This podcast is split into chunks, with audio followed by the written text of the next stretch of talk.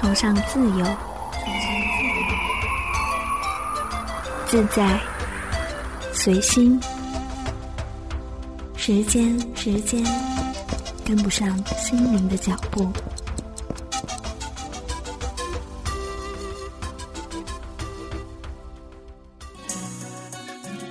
我崇尚简单、繁琐、混乱。别让他们打乱你生活的节奏。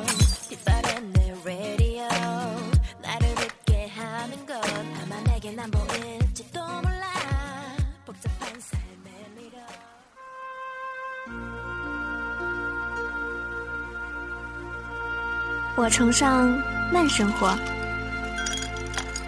休闲舒适，在浪漫平静的氛围中调节身心健康。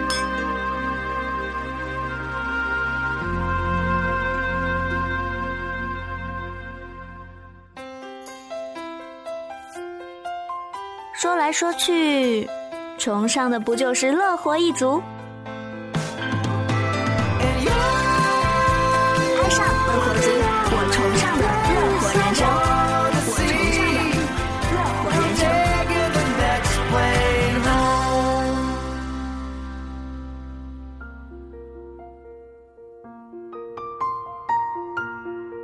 嗨，这里是青苹果音乐台，爱上乐活族。我是巴拉洛。我曾经买过一本三毛的作品全集，打着手电筒在被窝里把它看完。我早就被它深深的迷住。说到乐活，三毛其实很早就践行了全部的乐活理念。他走进撒哈拉，在茫茫沙漠建立起一个花开四海的天堂。他在垃圾场旁的房子里。用他捡回来的轮胎做成沙发，用他在坟场里捡回来的石头做装饰品。他在海边的石头上画画，他关心那些贫苦的人。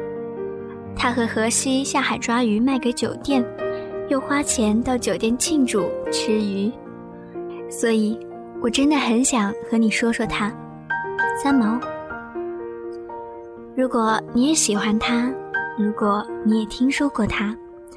欢迎关注新浪微博 DJ 巴拉洛来和我互动吧。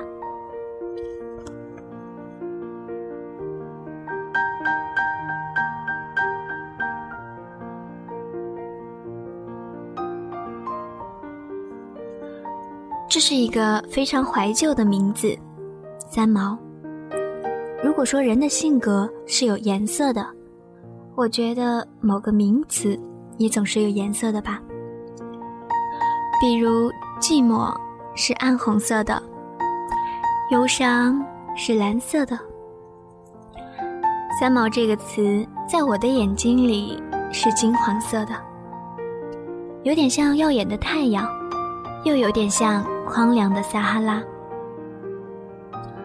撒哈拉在阿拉伯语中本身就是沙漠的意思。他们说，每想念你一次，天空飘落一粒沙。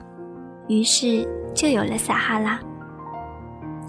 我们说到沙漠，总是会把三毛又从你记忆的陈酿中捧出来，细细端详。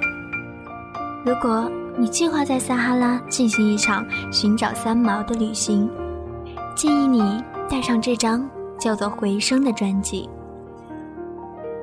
专辑名叫《回声》，不只是因为三毛的英文名字就叫 Echo。它也代表着一种永无止境的反复回响，也仿若是三毛与自己成长的对话。从小时候、初恋、失恋、流浪、丧夫、独居、静思，与最后自以为是的清醒的逃避，既是他的第十五部作品，也是难得一见的自传式音乐作品。以音乐来表现，不但让人看到它，还可以听到它。这样风格、形式、内容的音乐专辑并不多见。这张相对另类的专辑非常好听，而通常，好听和另类是不能划等号的。，CD 的封面很有特色，我一看到甚至想笑，里面的内容却让我笑不出来。齐豫、潘越云，这也是两个不美丽的女人，却不想让自己显得好看一点，面上挑衅的神情分明表示：不美丽又怎么样？我的声音会征服你的耳朵，乃至心灵。琼瑶、三毛、席慕容是八十年代的校园偶像，他们更善于征服同性。男生若非过度多愁善感，对琼瑶和席慕容的那些小情调是不太感冒的，只有对三毛还保留着一份好感。男生心底都存有自我放逐、漂泊、流浪的倾向。寂寞的旅途中，便会向往有三毛这么一个同样钟情流浪的女人，相伴走天涯。当然，她要是长得漂亮，就更好了。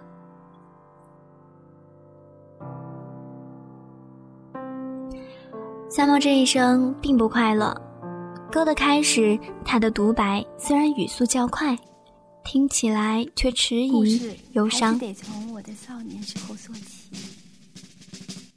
逃学、私奔、流浪，他似乎一直在逃避。正因为如此，他对幸福的体味才如此深刻。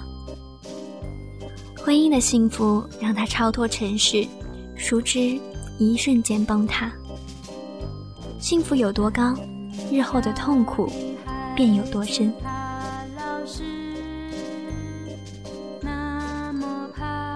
回声中，从地首鬼外，便以三毛不愉快的童年生活开始。由于他的成长不如一般小孩明亮，一直处在父母的压力与失学的阴影，因此在音乐上也做了特殊的处理。先以旋转木马的音乐进入，前段以潘越云略带童音的表情唱出童年伊始的欢欣，中段则由齐豫唱出成年后的悲伤回忆。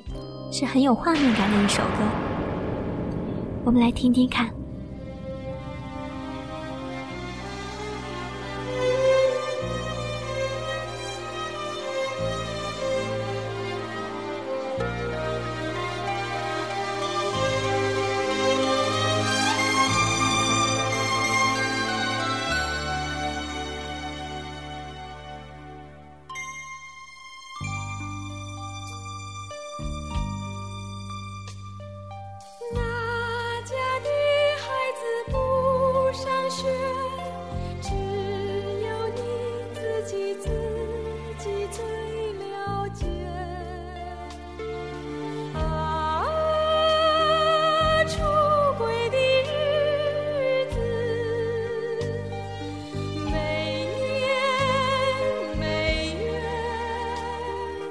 每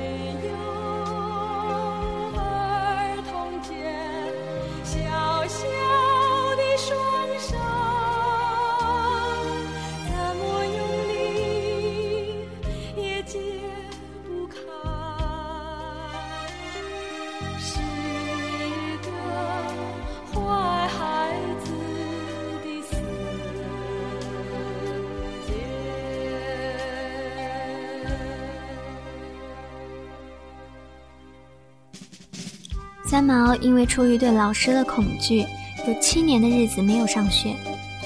他说，那七年有如一种埋在身体里的病，而敏感的他也由此更加自闭，惯于独处。无疑，沟通上的劝切，使得三毛把内心世界那本来还开着一点缝隙的门关上了。这首歌以戏谑式的跳音引起歌者悠扬的嗓音。似乎在诉说着少年的活泼与调皮，突如其来的转折说出了他所承受坏孩子的死结，可能是他所一直无法忘却的结吧。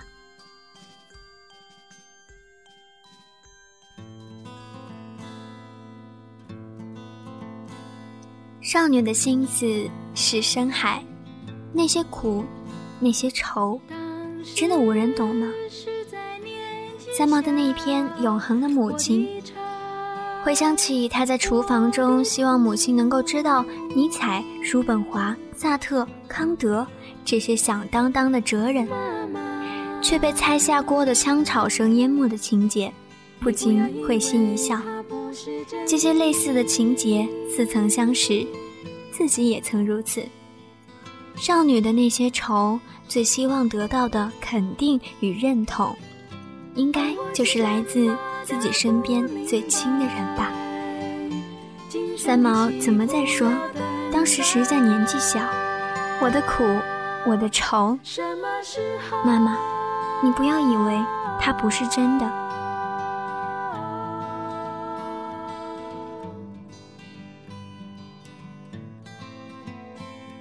而我是这样的不明白。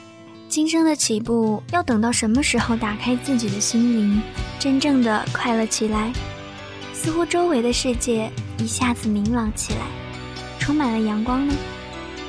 这里有一段录音，我们听听三毛自己说他自己的故事。啊，花岗的风是有名的。呃，就这么凉凉的吹着。那时候文化大学没有那么多的建筑，我们的操场是一片的青草地啊。同学散了之后呢，我就一个人在那个地方走，我就看见这个男孩子隔着我站在那个操场的很远的地方站在那里呢。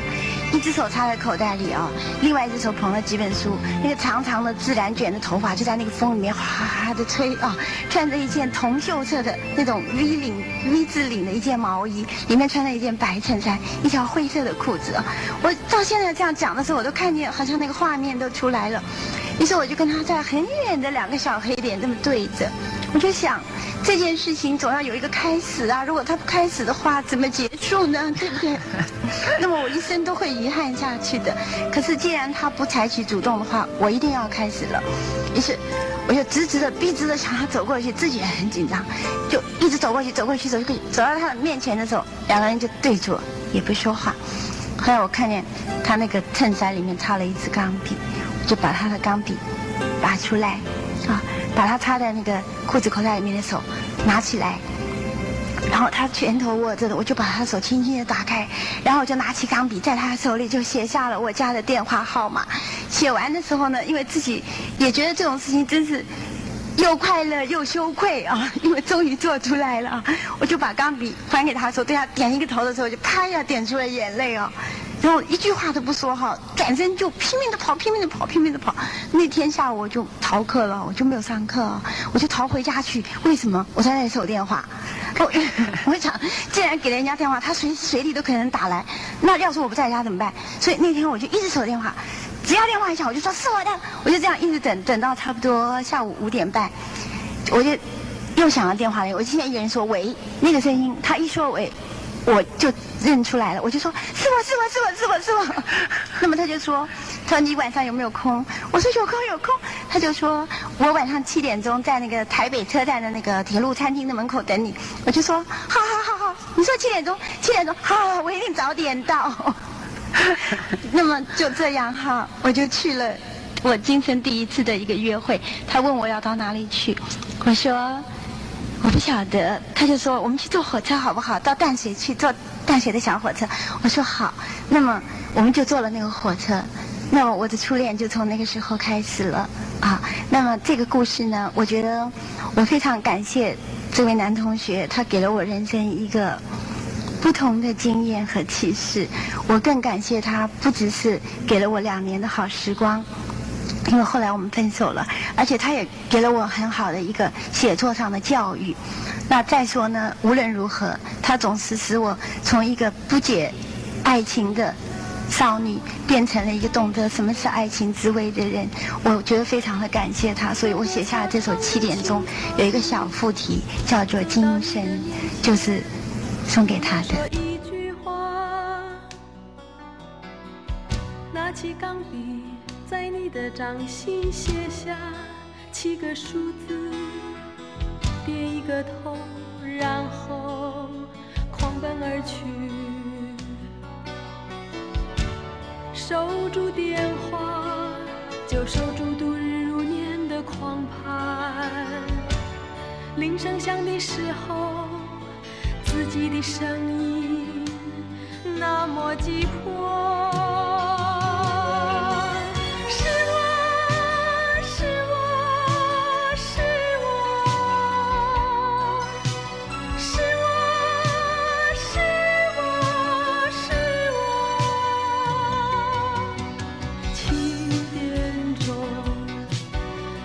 七点钟好好好我一定早点到啊明明站在你的面前还是害怕这是一场梦对三毛来说他的初恋是一个慌里慌张的少女，一个七点的约定，一个两个人的旅行。三毛将他的初恋往事形象地表达在了这首《七点钟》里。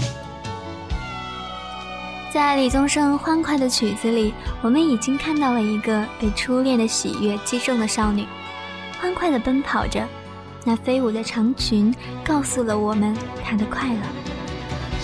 她终于快乐起来了，是爱情让他终于快乐起来了。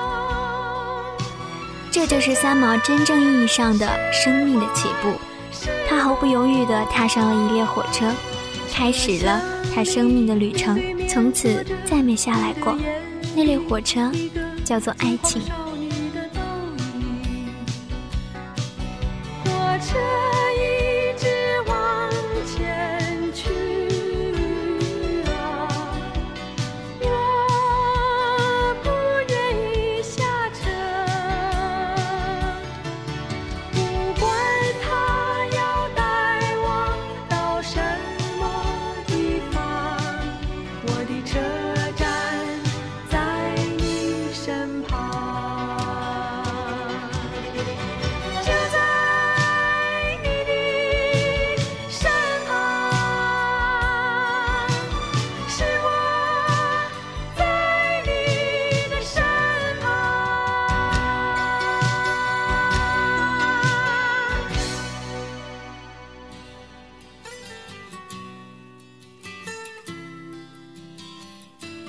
七点钟和飞是专辑中最受欢迎也传唱最久的两首，恰巧都是李宗盛的作品，是三毛新写的散文式句式长短参差的词。当时他们觉得这样的词只有李宗盛有办法谱曲。齐豫首次和李宗盛合作，当年初展头角的小李。果然不负众望，用较具白话式的句式，配上描述三毛初恋的心情，竟呈现完美的结合。奇遇也仿佛从天上走下人间，真的急着要去赶搭火车赴约。而阿潘既锁上记忆，再度和李宗盛合作，掌握得更显纯熟。过早的品尝了爱情又如何呢？初恋大多数是没有什么结果的。三毛自己的经历验证了他的这句话。没有你的地方，没有你的地方。钥匙在你紧锁的心里，左手的机票，右手的护照是个谜，一个不想去解开，不想去解开。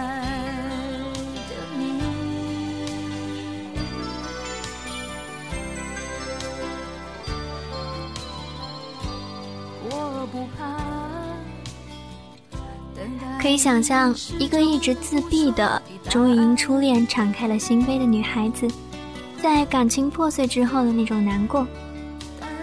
受了爱情重挫的三毛，无论如何也无法留在这个留有太多悲伤记忆的城市里待下去。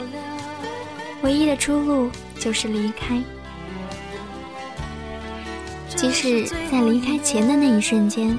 三毛还在等待着那个答案，然而却没有到来。我想，在飞机起飞的时候，他那颗因初恋而希望起来的心，彻底碎了。飞去没有你的地方，没有你的地方，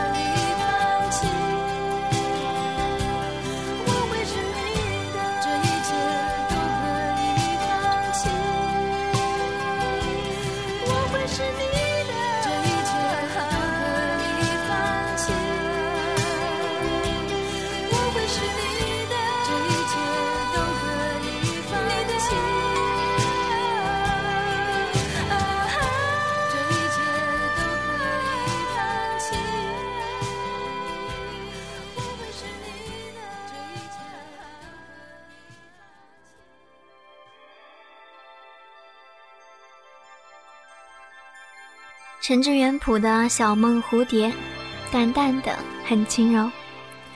三毛的歌词也很摄人。爱情不是我永恒的信仰，只是等待，等待，时间给我一切的答案。据说阿潘当初唱完后，还感动得忍不住落泪。当读到三毛的《梦里花落知多少》，记得当时年纪小，你爱谈天，我爱笑。有一回我们并肩坐在桃树下，风在林梢，鸟儿在叫，我们不知怎样睡着了。梦里花落知多少？总是会在自己的脑海里不断的编织着这样一幅图景：风过叶细，鸟儿歌唱，男孩和女孩并肩依靠，不知何时进入梦田，不知花飞花落。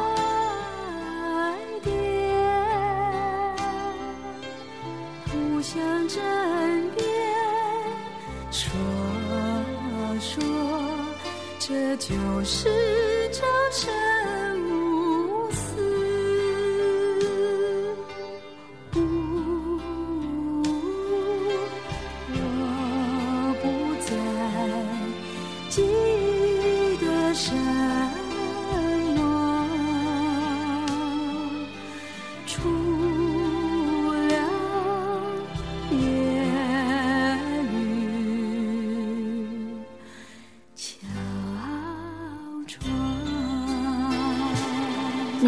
情感经历都会让人有所领悟，更不要说那些刻骨铭心的初恋了。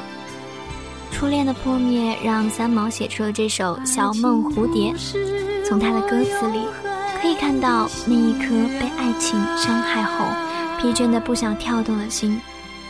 那夜的雨声我还记得，对你说了什么话却都遗忘。小梦里满天穿梭的彩蝶，扑向枕边说。这就是朝生暮死。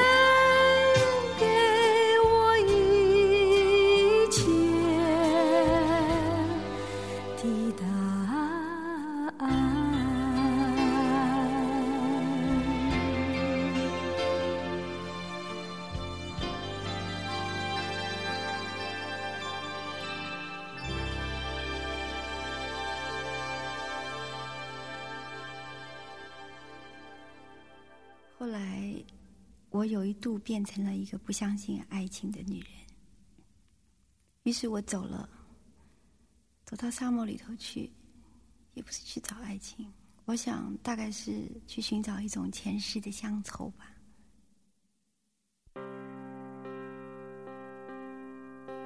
离家出走后的三毛，开始了他流浪的旅程。一续多年，如果你读过他的散文。应该知道，沙漠里的经历是他最为感人的部分，因为在那里，他有了对生命更新的领悟，也找到了他的爱情归宿，一个叫荷西的男人。而在那片天地玄黄里的爱情，也更加深刻的刻在三毛的记忆里，即使是死亡，也无法抹去。三毛说。其实，沙漠真正的美，还是因为那些隐藏的水景；而爱情呢，应该是井里面一双水的眼睛淡出一抹微笑。我想，只为了那一抹微笑，就足够温暖一生。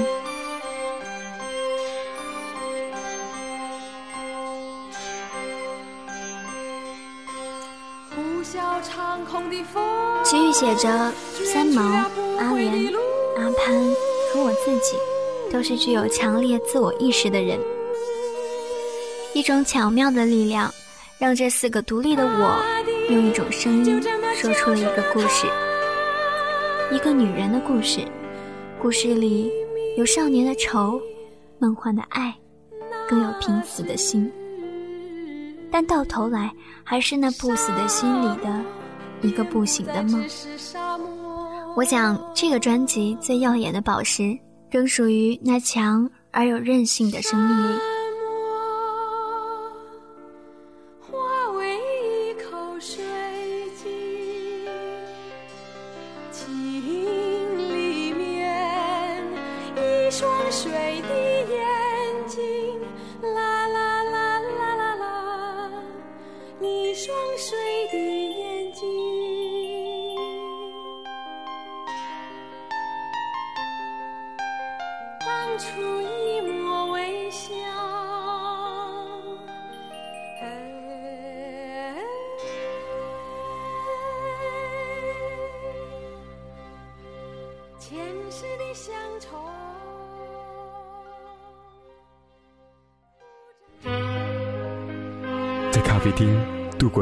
下午，听着老唱片，想念一段时光。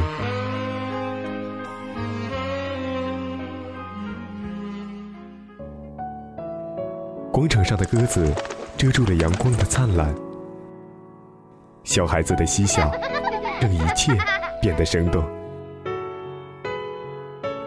给我一个红气球，我就跟你走。走吧，把你交给我，我们去雪山，去布达拉宫，去普罗旺斯和爱琴海边。生活一直在路上，爱上乐活族，上乐活族，和你共享乐活人生。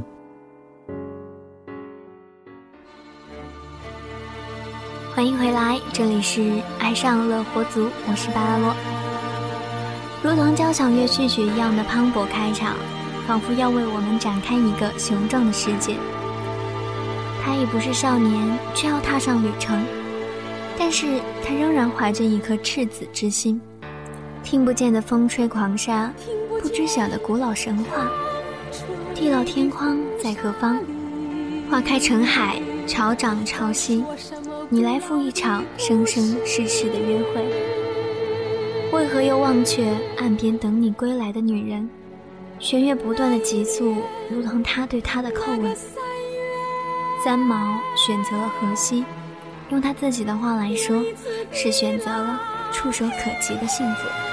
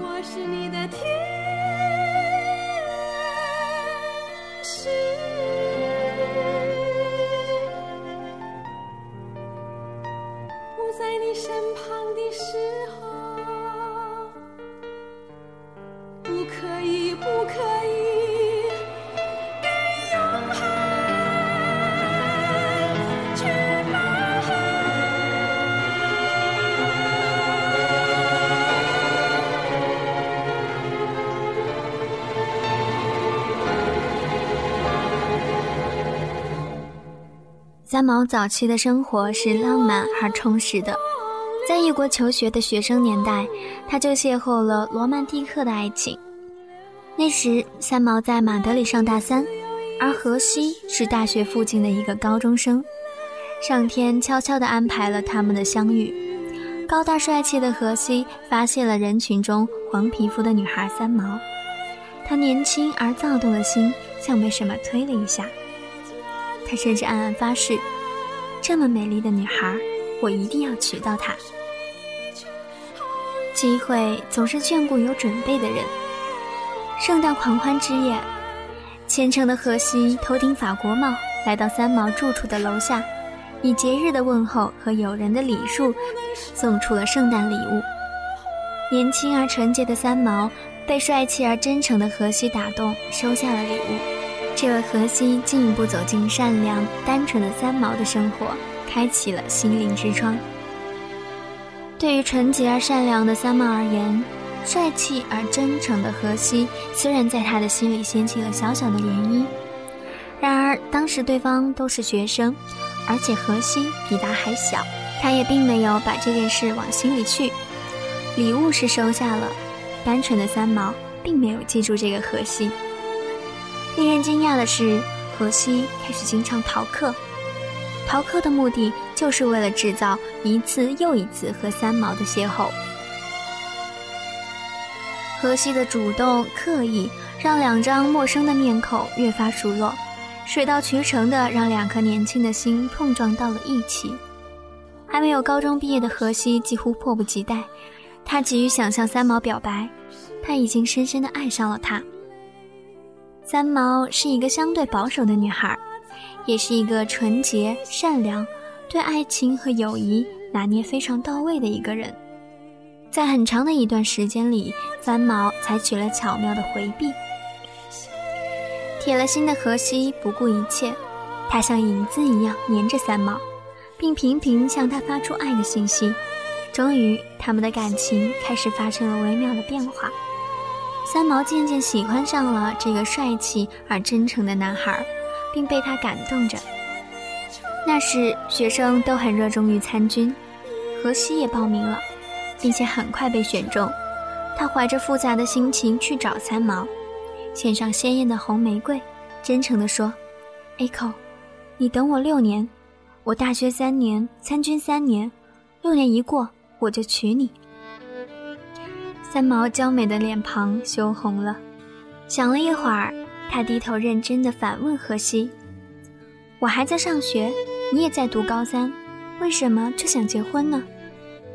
荷西伸出滚烫的手，一把抓住三毛的手，激动而略带腼腆地说：“我是遇见你以后想结婚的，因为我爱你。”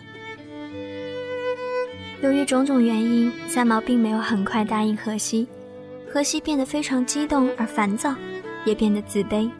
他甚至开始怀疑三毛是一个拜金主义者，因为美丽纯洁的三毛，同时也是众多富家子弟的追求对象。而荷西则是其中一个最穷的。荷西找到三毛，痛苦地追问：“难道你非要嫁给一个有钱人吗？”三毛抬起长长的睫毛，抿嘴笑，说：“如果我愿意，他是百万富翁也嫁；如果我不喜欢，千万富翁我也不嫁。”荷西听到这，心里得到了一些安慰，反问道：“如果是我呢？”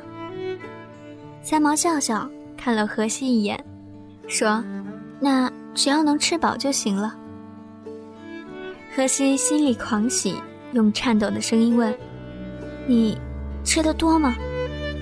三毛温柔地看着荷西，摇头笑：“不多，不多，我还可以再少吃点。”突然有一天呢，我们在公园里头坐，我没地方去，我们坐在公园的板凳上，荷西就跟我说：“他说，Echo。”你呀，等我六年啊！我还有四年的大学要读，我还有两年的兵役要服。等到这六年过去的时候呢，我就娶你。我一生的愿望呢，就是我也不敢想要一个大房子，我只要啊有一个小小的公寓，我每天出去赚钱，回来之后你在家里煮饭给我吃，啊，这就是我人生最快乐的事情了。那么我听他讲的时候呢，我心里忽然受到一种很深的感动，因为。我觉得他说的话不是就是在我初恋的时候，我反过来跟那个男孩子说的话吗？我既然你说了这个话，那么我们就疏远一点，不要常常见面好了。你最好不要到宿舍来找我了啊。那么他听了就很难过哈。他说我不是说现在，我说六年以后。我说那你这六年你付出去的感情，万一我不能给你那个承诺怎么办呢？后来他就跟我说，他说，他说那既然你那么说，我也是很守承诺的哈，我可以不来找你。他就走了。走的时候呢，他倒着跑，他看着我的脸就往后退，那个公园很大，也不会绊倒东西的。那么他就倒着跑，手里就捏着他那个从来不戴的一顶法国帽子啊，倒着跑，一面跑一面挥手，一面就叫 Echo 再见，Echo 再见，哦，Echo 再见。可是都快哭出来了，还在那里做鬼脸哈，说 Echo 再见，就倒着跑。我永远不能忘记他跑的时候啊，就在他的后面的那个马德里的黑夜里头啊。除了几棵大枯树和那个平原之外，忽然在那个时候，茫茫的像，茫茫的像那个羽毛一样的雪花，就在天空里面一块一块的飘下来，就隔着我们两个人越来越远的时候，那个雪花就在我们的中间漫天飞舞起来啊！那时候我一直忍住，眼泪都快要流出来了，因为我觉得他是一个很难得的一个对我这样真诚、真心相爱的人。我几乎要忍不住狂喊他的名字，要叫他回来。可是我一直跟我自己说，我不可以这样冲动，我要理智一点。我就没有叫他，因为他很守承诺。以后那六年，我们就没有了消息。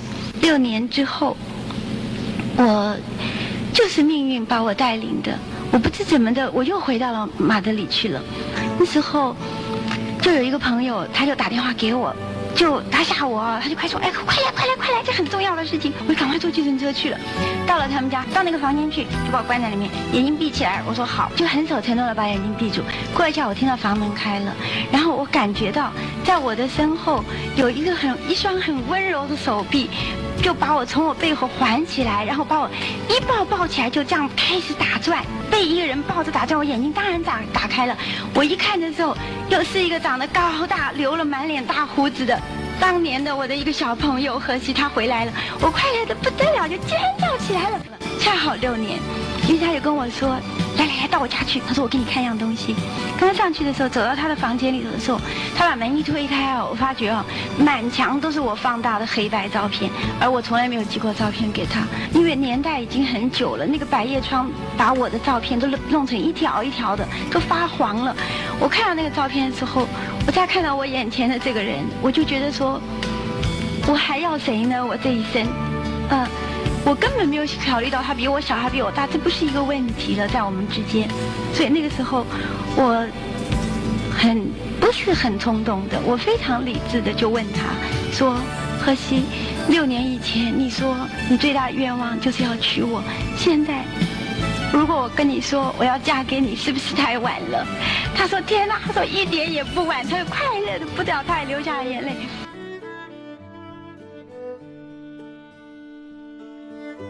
功夫不负有心人，三毛终于向荷西敞开了心扉。在婚后的日子，三毛和荷西始终追求形影不离。两个人即使只分开几个小时，双方就会疯狂的寻找。每次完成了任务，荷西都是立刻脱下潜水服往家里赶。如果三毛不在家，荷西会四处打听，甚至一个店铺一个店铺的问过去。看到我的 echo 没有？看到我的 echo 没有？我们还是来听听三毛自己的诉说，自己最刻骨铭心的爱情。其实我们的爱情是婚后才慢慢的开始，一年一年又一年。我觉得我虽然住在沙漠里，在他的身边，为什么我眼前看到的都是繁花似锦？那么我的歌词里面就有这样的句子说：花又开了，花开成海，海又升起，让水淹没。啊，为什么看到那个沙漠里面有这样蔚蓝的海水啊，有这样的花？因为就是他在我的身边，所以那个时候呢，我。就觉得说他是我生生世世的夫妻，以前的一切感情的纠缠、枝枝节节都不算了，我就变成这样纯洁的一个人，就是他的太太，这么纯洁的一个女人，就跟住了他，大概过了六年的夫妻生活。那么最后呢，他有一天我跟他讲过，他如果说是玩潜水的时候，我一定要在岸上等，我岸上等他就不会有问题，因为他出过好几次问题，都是我不在他身边的时候。那么我也有一点迷信，我总觉得说我是他守望的天使，所以在这个歌词里面就说了，不是跟你说过三次了吗？我是你的天使。最后呢，他出事了，当他的尸体被打捞出来的时候，正是中秋节。那时候日已尽，潮水退去，皓月当空的夜晚，交出了再不能看我、再不能说话的你。他是这样被我们打捞起来的，然后放到那个小岛的一个墓园的旁边的一个小房间里头去。这是一件很奇怪的事情。我去看他的时候，我已经是半疯了。人家跟我说是他，我说不是他，我不相信。我一定要看见了他，我才相信。他们说那你去看，你要勇敢。我说好。后来走到那个房间门口的时候，我就把陪我去的朋友都挡在门外。我说如果是他的话，那么这是我们夫妻的最后一个晚上，我要跟他守灵了。你们不要进来，让我跟他在一起。那些西班牙朋友就照顾着我的爸爸妈妈，当时他们在那边，我一个人走进去了。走进去的时候，我看到那个棺材里躺着的人，就是我心爱的丈夫。我怎么看都是他，实在是没有错啊！但我也没有大哭大叫，我就上去看到他穿着他心爱的潜水衣，我就把我的手握住他的手，就像我们平常生活的习惯一样，在这样走路总是拉着手的。我就跟他讲，我说，荷西，好像你死的时候你要经过一个黑黑的隧道，你不要怕，我上有高堂，我有父母，我不能跟你一起走，可是你不要怕，我握住你的手，你勇敢的走过去，虽然我不在你身边，你这个隧道过了以后，那边有光，神会来接你，过几年我再来赴你的约会，我就握住他的手，一直跟他说，要勇敢，要勇敢，没有我的时候你也要勇敢。那讲的时候他已经过世两天了。我不知道为什么在那个时候，好像他他不能再告诉我跟我讲话。可是那时候我讲完这些话的时候，他的双眼里面流出鲜血来，他的鼻子、他的嘴也流出了鲜血来。我不知道到今天，我也问过很多学医的朋友们说，这是为什么？请你告诉我，人死了不是血液不能循环了吗？他说，我们不能解释。我拉住他的时候，当时就是我一面擦我的眼泪，一面擦他的血，一面擦眼泪，就同一条手帕，跟他这样血泪交融，就一如好像万年前的那个初夜。我觉得我这一生虽然爱过很多的男子，但是我跟着荷西的时候，我觉得我好像是他唯一的女人，他也是我唯一的男人。荷西死了，这是三毛曾经讲述过的故事中最让人心碎的部分。记得我曾经看到这一段的时候，特地打电话给我的闺蜜，打通了就开始哭。我没办法告诉她我为什么哭，而她在电话那头听着，听着我为三毛哀悼荷西。可我们只是一个旁观者，谁都比不上三毛透进灵魂的悲伤。那声音有些苍凉，听了让人感到四周似乎一片漆黑。三毛说，在荷西死了以后，他特别恐惧黑夜的到来，于是只有抱着回忆度过一个又一个不眠的夜晚。三毛的英文名字叫做 Echo，这似乎也成了一个隐喻。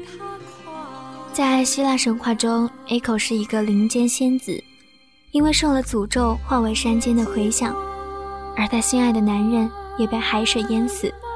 而荷西这一生，只爱三毛，爱潜水。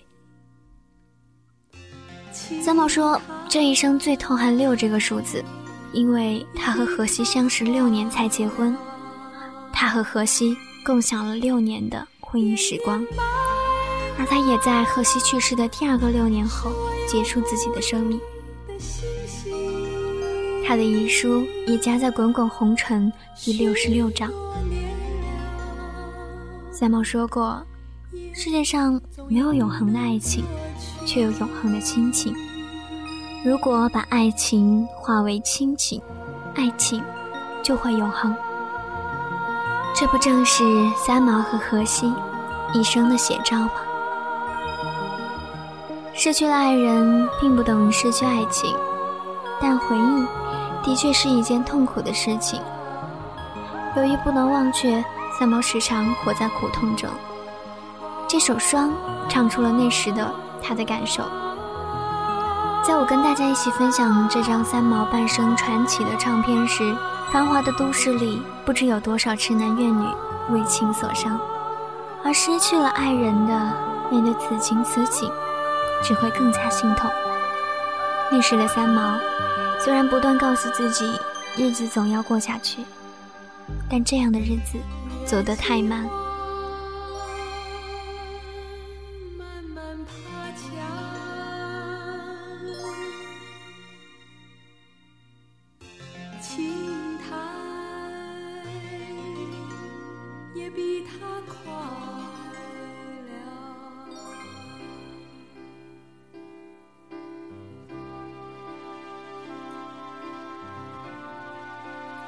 一九九一年的三毛以自缢和这个世界告别。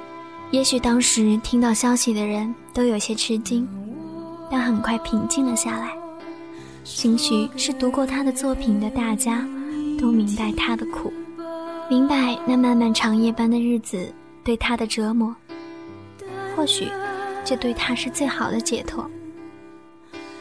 而其实，早在这张1985年诞生的《回声》中，三毛就已经有离开这个世界的念头。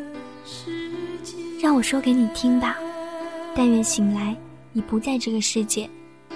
去了，去了，不带一只发夹。明天的星星，不是挂在这一边。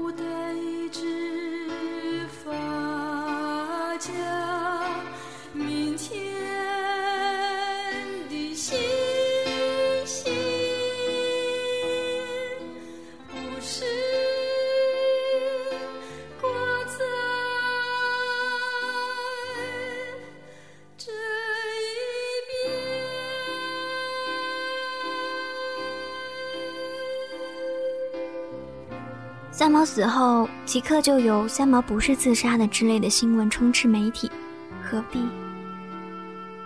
感谢那些爱他的人的不忍，不耻于那些炒作者的恶毒。如果他真的很苦，对他而言，死亡是一种解脱；或者，如果另一个世界有他爱的人在等他，就祝福他吧。虽说死亡是个解脱。或许是开始一个新的希望，生也好，死也罢，爱了，恨了，都是时间的旅程。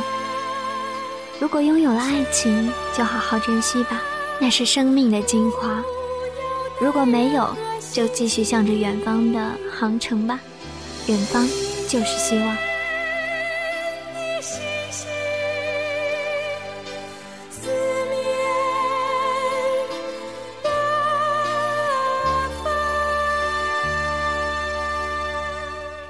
一曲《梦田》是他最后的心情释放，掌心中涌出满满的种子，就把它们全部种下去，去享受农夫看见新芽的心情吧。微博上 Quinzer 说，有一天看见一个 QQ 好友在听《梦田》，感觉像遇到了知音，赶紧问他是否听过《回声》。他说大学时咬咬牙买了《回声》的原声带，要知道。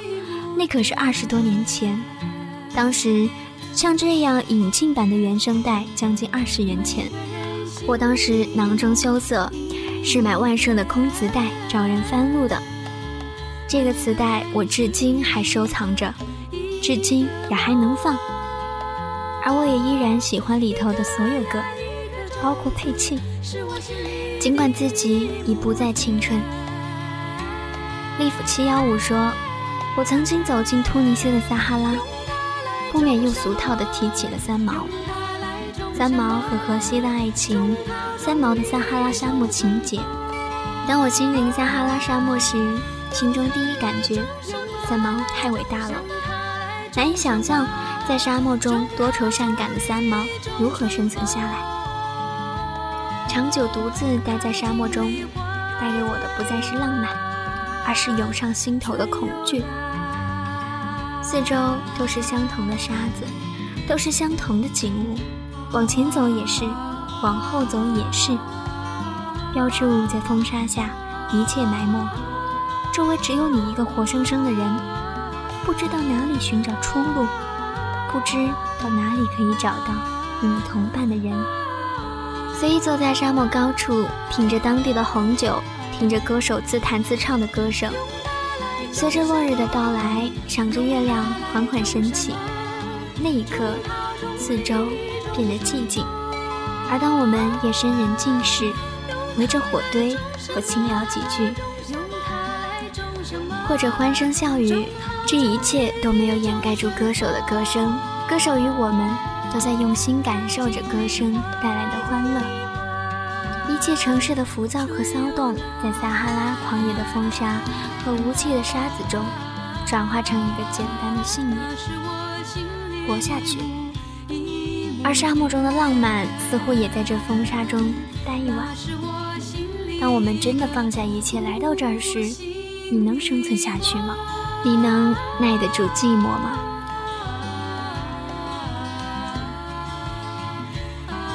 火焰般的沙漠，让我还没离开时，已经想念了。